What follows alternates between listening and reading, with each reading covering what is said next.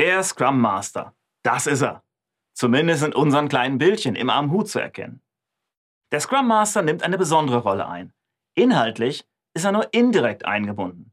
Sein Fokus liegt stattdessen auf den Regeln und Prozessen von Scrum. Und das durchaus auch in einer Rolle als Trainer, Coach und Moderator.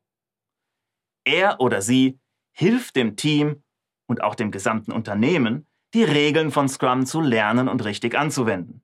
Ja? Dazu gehört auch die Einführung von Scrum gemäß Scrum Guide. Und er ist verantwortlich für die Effektivität des Scrum-Teams. Was heißt das im Detail?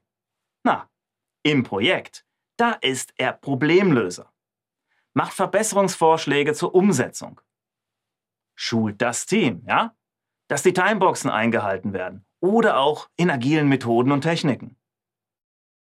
Unterstützt in Meetings, stimmt das Team gegen Eingriffe von außen ab, beseitigt Hindernisse, achtet auf ständige Transparenz, ja, vor allem der Artefakte und des Arbeitsfortschritts.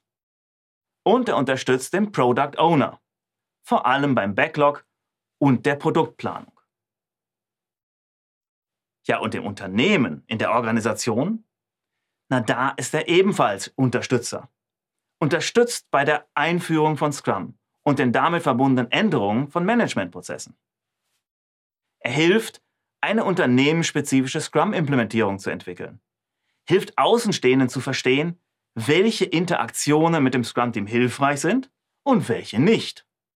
Er vermittelt Außenstehenden ein Verständnis für Scrum-Prozesse.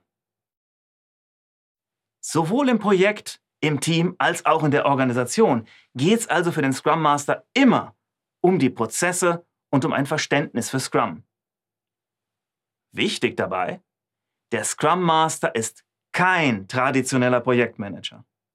Er hat nicht die Macht, das Team inhaltlich zu kontrollieren. Es geht nicht um Aufgabenplanung. Nein, der Scrum Master ist ein sogenannter Servant Leader. Er stellt sich in den Dienst des Teams und sorgt für Prozesseinhaltung und störungsfreies Arbeiten.